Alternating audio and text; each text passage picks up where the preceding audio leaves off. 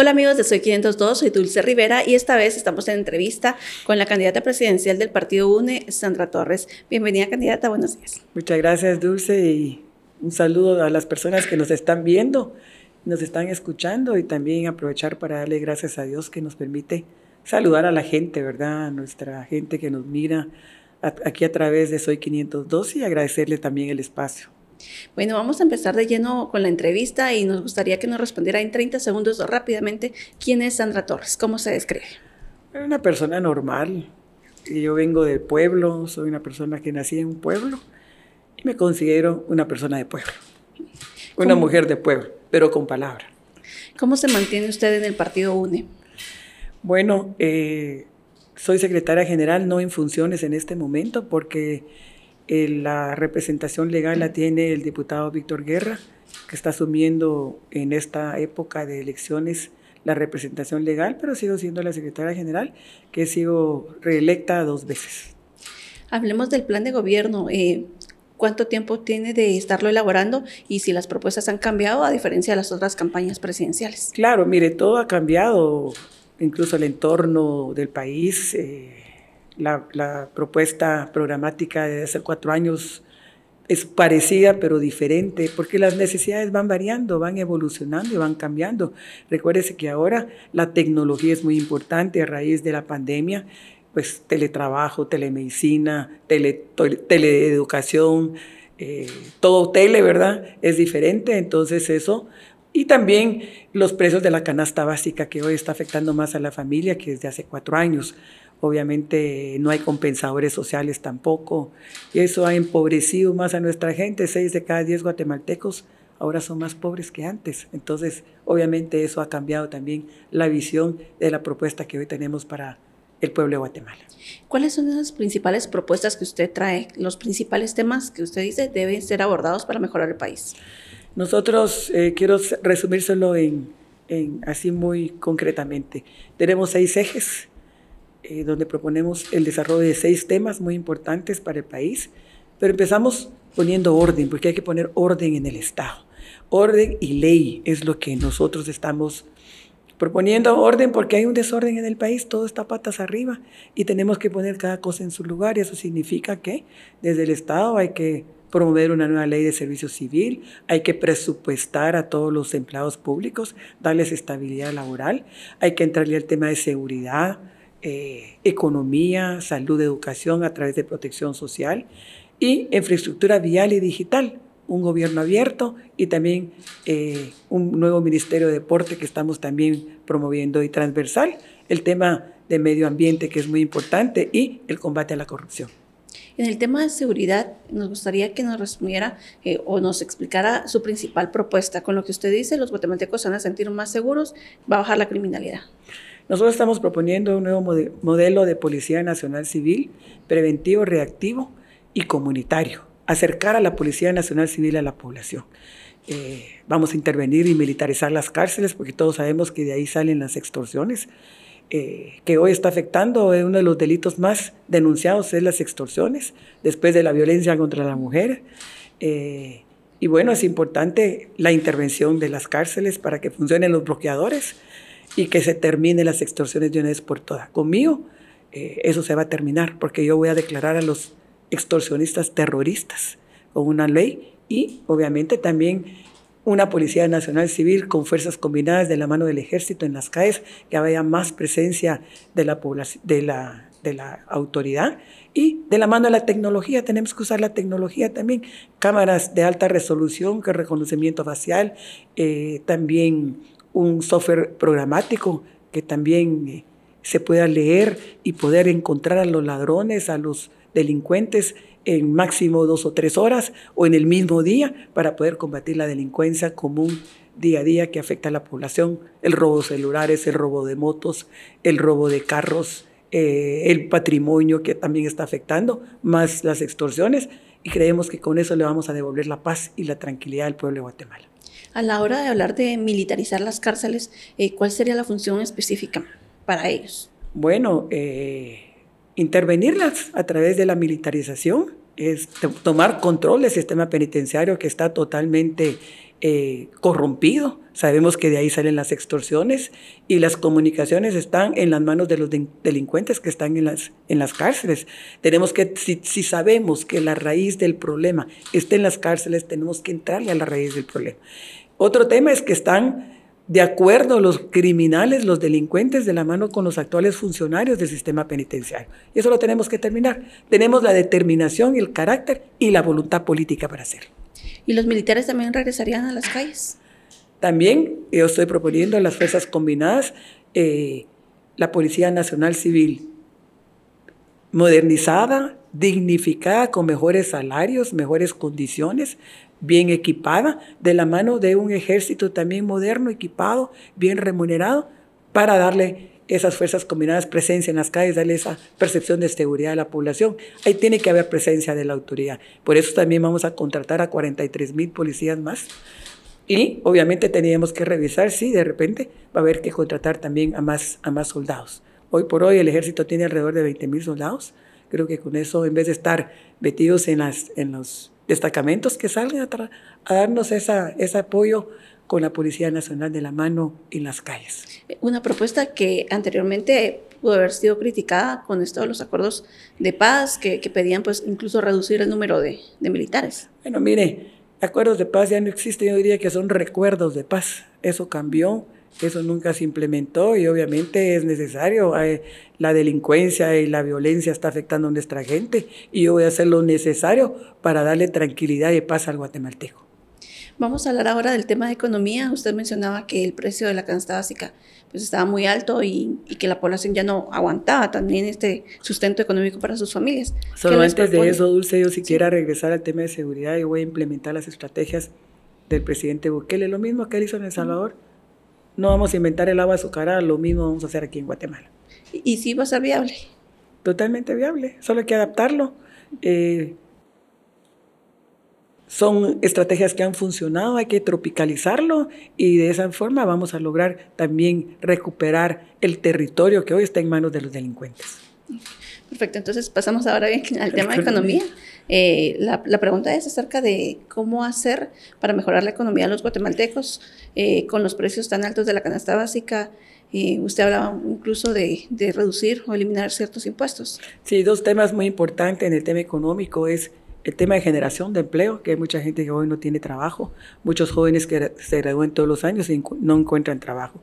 Y el tema de la inflación que está afectando también la economía de las familias guatemaltecas. Yo le he dicho mucho a, a la gente, conmigo van a estar mejor, conmigo su bolsillo va a rendir. Yo voy a bajar a través de una iniciativa de ley en el Congreso de la República, porque hay que ir a través del Congreso, le voy a quitar los aranceles y el IVA al, a los productos de la canasta básica que nosotros según nuestras cuentas hemos hecho números porque también tiene que tener eh, fundamento técnico.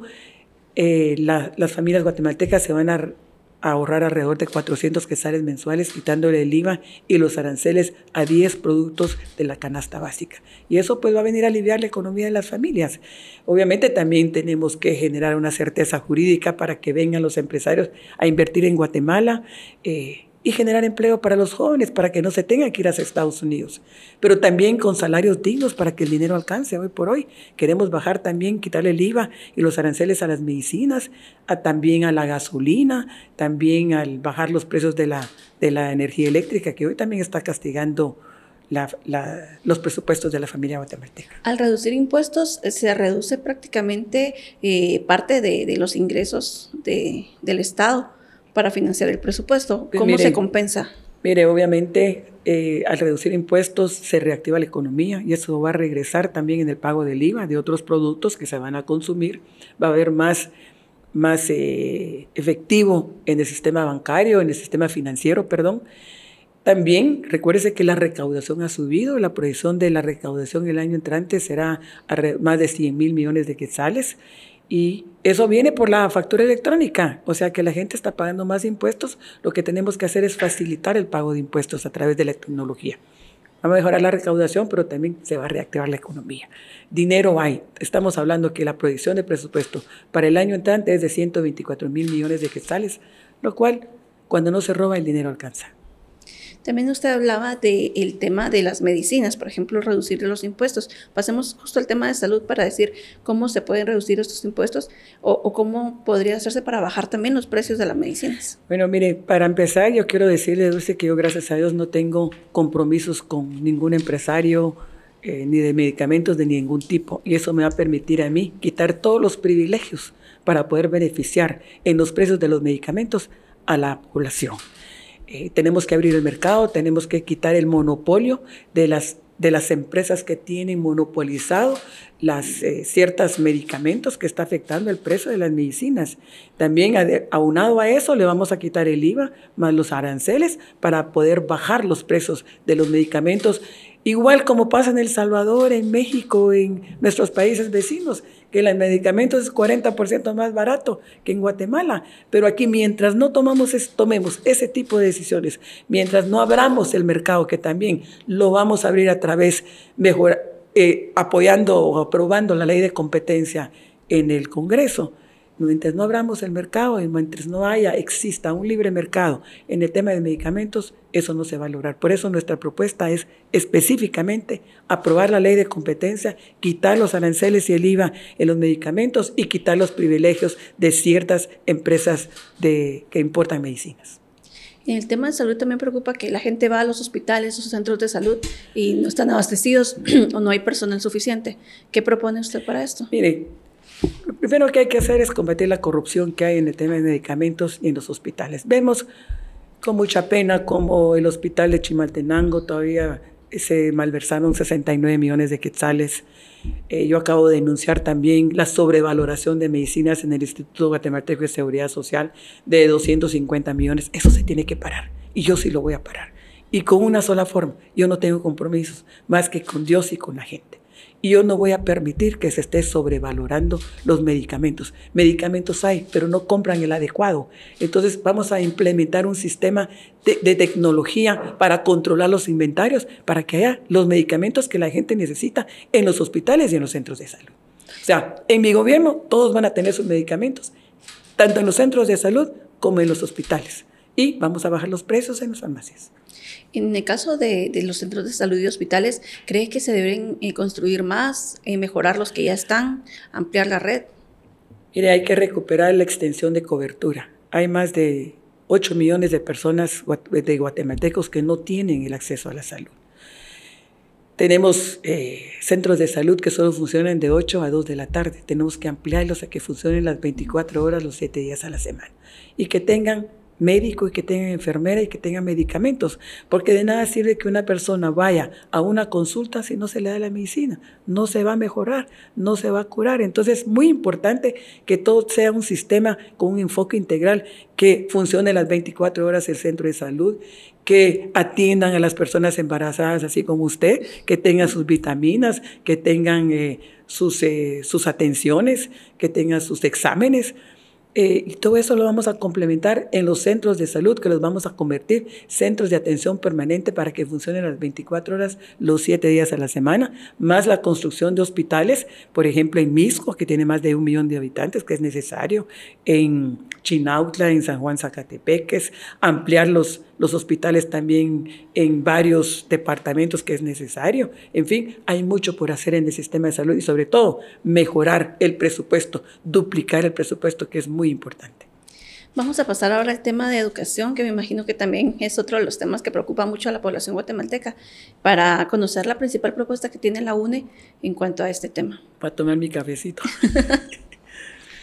Mire, en el tema de educación hay que ampliar la cobertura eh, obviamente en primaria pues anda como por un 90, ellos dicen que por un 90, yo sí creo que es menor, pero hay que llevarla a universalizar, tanto la preprimaria, la primaria, la secundaria y el diversificado. Hoy por hoy la preprimaria está con una cobertura de un 50%, la secundaria a un 50%, el diversificado un 25%.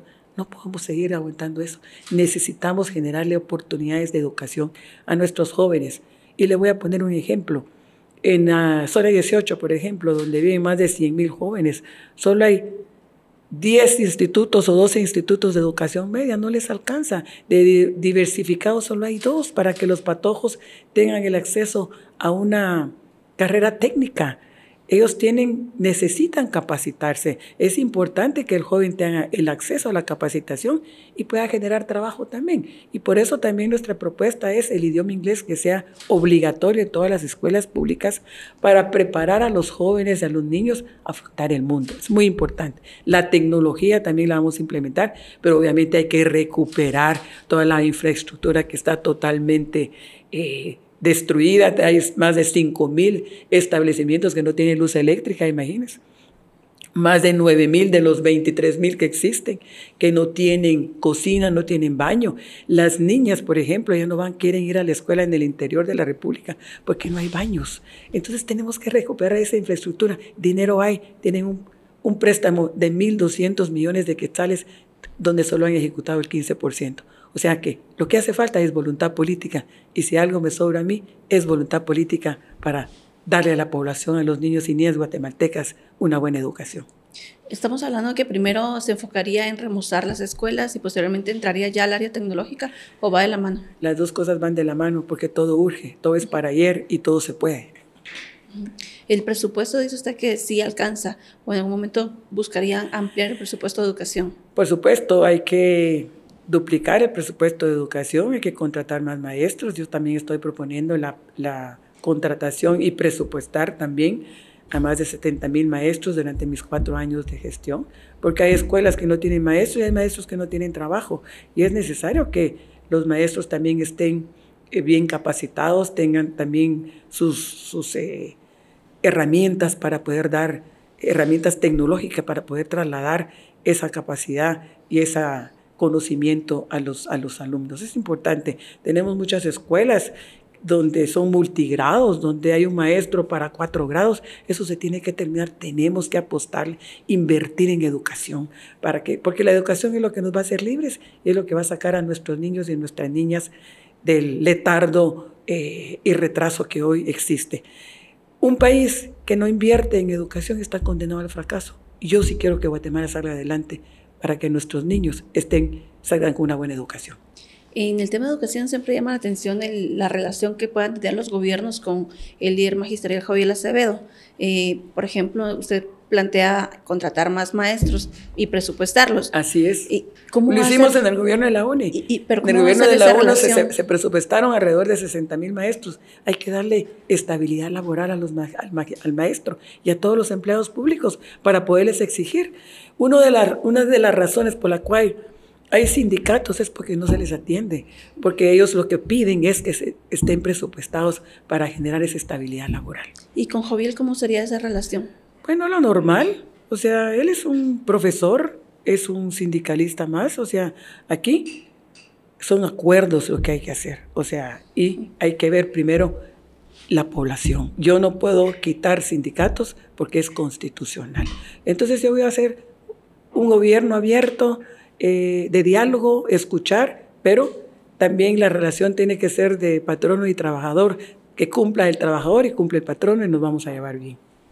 Perfecto, ahora pasamos al último tema de, del plan de gobierno con el tema de infraestructura para que nos pudiera plantear también qué propone usted para mejorar la red vial, por ejemplo. Bueno, estamos muy preocupados por la red vial, están las carreteras están totalmente destruidas, las, las vías principales. Nosotros estamos proponiendo que venga el desarrollo para Guatemala, modernizar el país. Es importante convertir a Guatemala en un país moderno, pero también un país inteligente.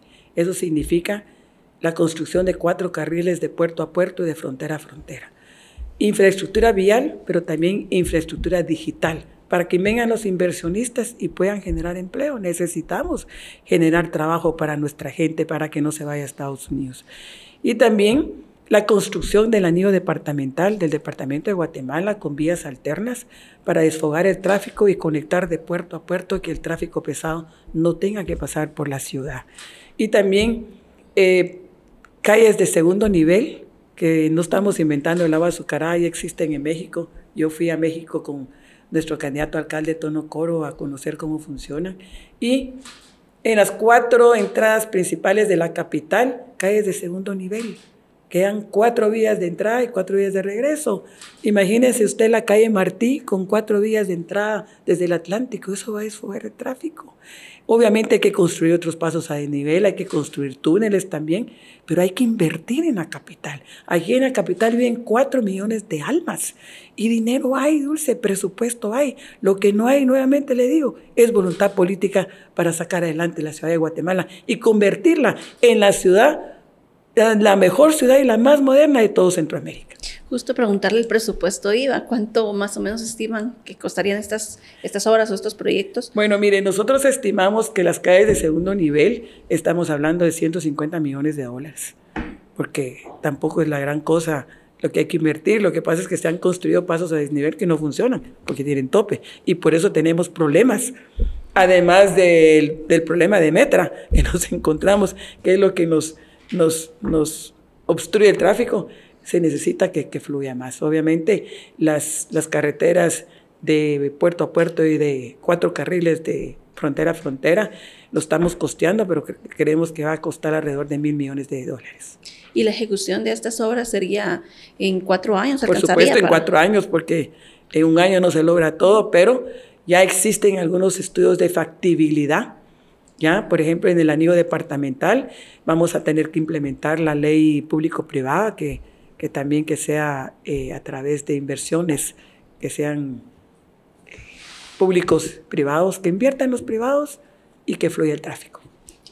Y bueno, vamos a, preguntarle primero, eh, ¿quiénes están financiando su campaña política?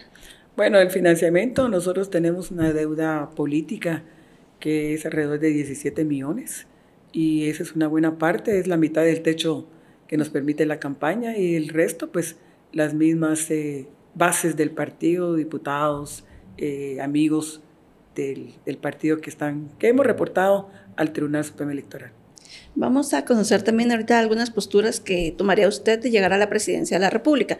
Por ejemplo, si están en la, en la presidencia y necesita aprobar una ley, la ley de competencia que mencionaba, ¿con qué bancadas buscaría alianzas?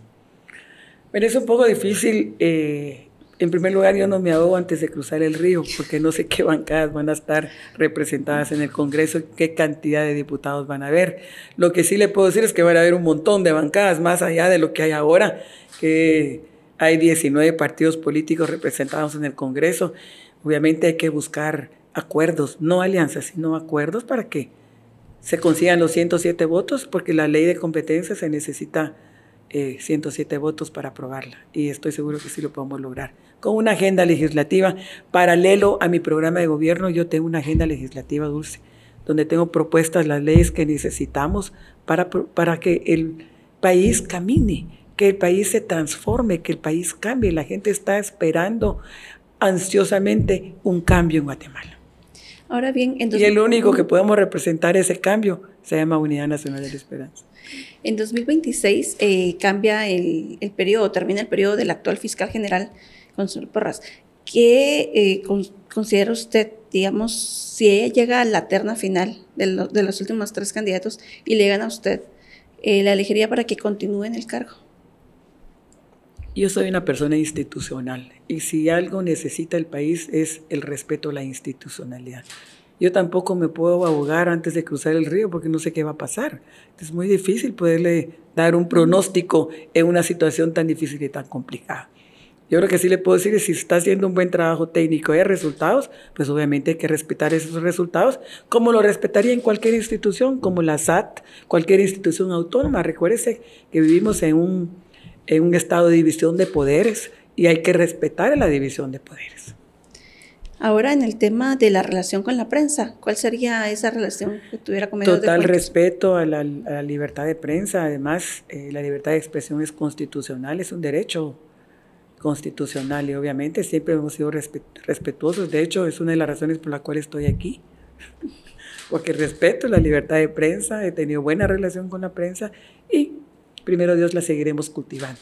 Hay que, yo, mi propuesta es un gobierno abierto un gobierno de rendición de cuentas, un gobierno que tenga también auditoría social, porque es importante que también la sociedad se involucre en hacer esa auditoría social para que nos dé la guía de que si estamos bien o tenemos que mejorar algo, es abrirse, que haya diálogo, que haya eh, comunicación con la población, un gobierno cercano a la gente, un gobierno que sea de la gente, que sea del pueblo.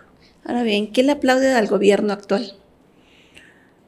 Pues nada, la verdad es que no tengo ahorita realmente nada en la memoria que yo pueda decir que, que haya resuelto, ¿verdad? Eh, tuvimos una pandemia que creo que la manejaron, no la manejaron muy bien.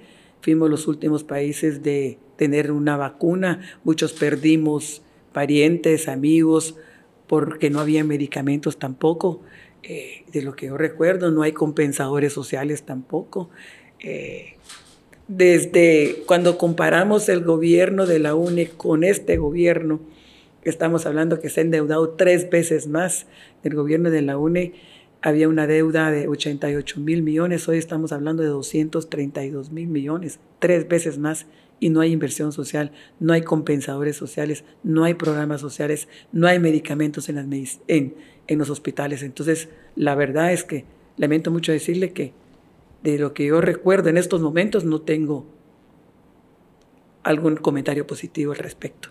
¿Y su principal todo lo Contrario. ¿Qué mando? ¿Y su principal crítica? La corrupción. Yo denuncié, eh, acá, eh, hace un momento le informé a usted, le conté, y usted vio que hicimos una conferencia de prensa, vemos muchas sobrevaloraciones en el tema de la compra de medicamentos, sobre todo en el Seguro Social.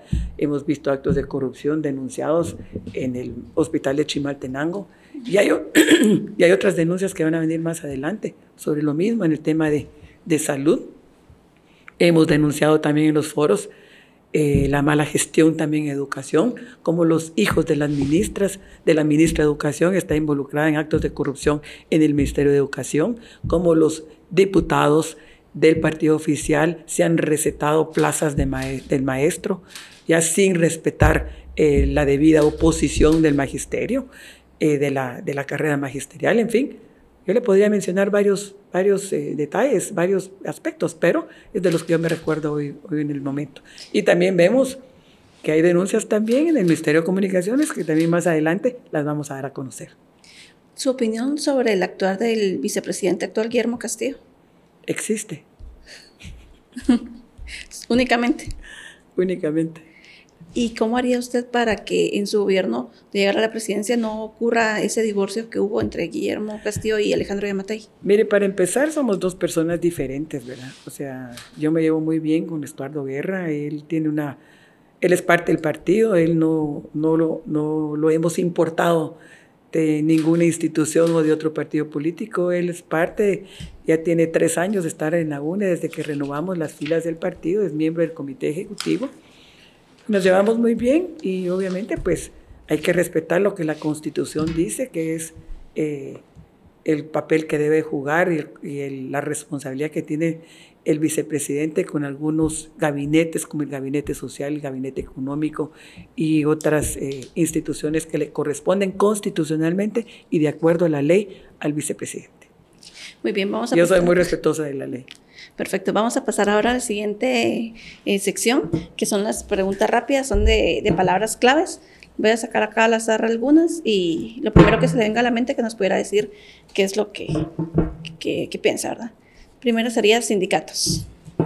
Bueno, es constitucional, hay que dialogar con ellos, no podemos pelearnos con ellos porque nos tapan las calles, no se hacen huelgas y lo que queremos es que haya eh, gobernabilidad en el país. Guatemala necesita gobernabilidad, necesita caminar y necesita diálogo también.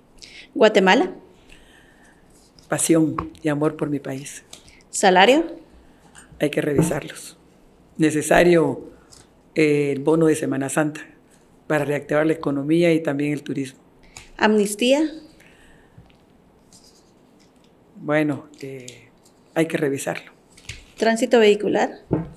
Es un dolor de cabeza. Hay que entrarle a través de la propuesta de cuatro vías de entrada de pisos de calles de segundo nivel, como yo le propuse. Niños y niñas. Protección total. Que no se metan con los, en mi gobierno nadie va a afectar ni se va a meter con los niños y las niñas de Guatemala. Odebrecht. Bueno, actos de corrupción. en el gobierno del Partido Patriota. Financiamiento electoral. Bueno, es un tema que pendiente, eh, hay que respetar la ley electoral. Además, una injusticia también de lo que a mí se me hizo en ese tema. Jimmy Morales. Pasó de noche. Y la última sería pena de muerte. Aunque uno quisiera, es inaplicable. Fue derogada el indulto en el 2000, año 2000 por el entonces presidente del Congreso, Efraín Ríos Montt. Lo que los está, las personas o los candidatos que lo están prometiendo le están mintiendo a la población, porque eso es inaplicable hoy por hoy. Hay que denunciar varios pactos internacionales que también afectarían el tema económico a Guatemala. O sea que es un tema que hay que... En, mi propuesta es hacer una consulta popular para ver qué es lo que dice la gente. Yo sí voy a escuchar a la población, voy a escuchar las demandas de la gente, porque, pero quiero primero escucharlos a ellos. Bien, vamos a pasar ahora a la última sección de, esta entrevista. Eh, justo usted mencionaba ahorita con el tema de financiamiento electoral, eh, que había sufrido una injusticia. Eh, son uno de los temas que todavía, digamos, atrae durante la campaña y que, y que varios candidatos incluso le han recriminado, haciendo alusión a este caso que usted tuvo en tribunales. ¿Cómo responde a quienes todavía insisten en que él se le benefició con el cambio de delito que tuvo? A mí no se me benefició, no se me benefició en nada. Yo simplemente se me respetó mi derecho a defensa. Yo di la cara, yo no salí huyendo. Yo no era la secretaria general en ese momento. El secretario general y representante legal en ese momento era Orlando Blanco y a él le tenían que haber hecho la acusación. Pero como era una persecución política donde se utilizó la plataforma del Ministerio Público para hacer política por Tel Maldana, a mí se me cometió una gran injusticia. He sido la política más perseguida y más fiscalizada en nuestro país. Gracias a Dios pude aclarar mi situación el año pasado en diciembre, cuando se me sobreseó el caso por la juez Claudette Domínguez, porque se había, me estaban imputando un delito que no existía. el artículo 15 de la Constitución es clara, la ley no es retroactiva, excepto que beneficie a la persona. En el tema siempre de financiamiento también algunos mencionan el tema de Gustavo Alejos. Ya no está dentro del partido, ya no está cerca Nunca ha estado. Financiando la UNE. Nunca ha estado y nunca financió la UNE. Y ni estará tampoco. ¿Y por qué cree que todavía siguen vinculando? Porque es campaña negra lo que los adversarios están, están eh, agarrando, una, un audio que, que salió por ahí en este caso, y obviamente se agarran de eso, pero no existe. ¿Y ese audio fue falso? Totalmente falso. Además, quien lo filtró fue Juan Francisco Sandoval. ¿Qué era lo que decía el audio? Que él me quería dar 40 millones que nunca existió. Entonces, me da la oportunidad de poder aclarar ante la población que es una campaña negra que me está eh, montando mis adversarios que no tienen intención de voto y lo que quieren es agarrarse de mi persona para poder crecer en las encuestas, pero ya la gente ya no cree en esas mentiras, ya no cree en las campañas negras. Por esas mismas campañas negras y por esas mismas descalificaciones es que el pueblo se ha equivocado en los últimos ocho años. Hemos perdido ocho o diez años en nuestro país. Hoy yo les pido que me escuchen, que me den la oportunidad de ser la primera mujer presidente de Guatemala. También se ha señalado a la UNE de ser uno de los aliados del gobierno actual en el Congreso, por algunas votaciones, si no es que la mayoría. ¿Como cuáles? Elección de junta directiva, presupuesto. Es que en el Congreso convergen todas las fuerzas políticas. El diputado tiene derecho a apoyar a la junta directiva que quiera. Y de hecho, o sea, no se, es una oposición constructiva, no destructiva. No podemos estar destruyendo el país y oponiéndonos a todo. Lo que la bancada, bueno, para empezar, yo no soy diputada, los que votan son los diputados, yo soy la secretaria general, los diputados han votado y han apoyado la compra de, vacunas. ¿Quién se puede oponer a la compra de vacunas en plena pandemia? ¿Quién se puede oponer a un estado de aprobar un estado de calamidad cuando hay 300 mil familias afectadas? que el gobierno no haya hecho su trabajo, ese son otros 100 pesos. Es problema de la ineficiencia, de la incapacidad y la falta de experiencia de este gobierno y de sus funcionarios. Y por último, eh, la, pregunta es acerca de dos de sus hijos que van como candidatos a diputados de la UNE. Eh, ¿Qué opinión tiene respecto a esto del nepotismo? Todos no, algunos. Ellos tienen derecho, están trabajando, son parte del partido y tienen derecho a ser políticos. Perfecto, bueno, con esto hemos terminado la entrevista. Si quisiera despedirse, tienen un minuto para hacerlo. Bueno, yo les pido que este 25 de junio voten por el mejor proyecto político el, el único proyecto político que está haciendo propuestas de cara a las soluciones de los guatemaltecos es el de la Unidad Nacional de la Esperanza. Yo les pido que no cometamos el mismo error que hemos, eh, ha cometido la población en los últimos ocho, años. Esta vez les pedimos el voto en las cinco papeletas de la Unidad Nacional de la Esperanza. Muchísimas gracias por atender esta entrevista y ustedes pues, nos vemos en una próxima.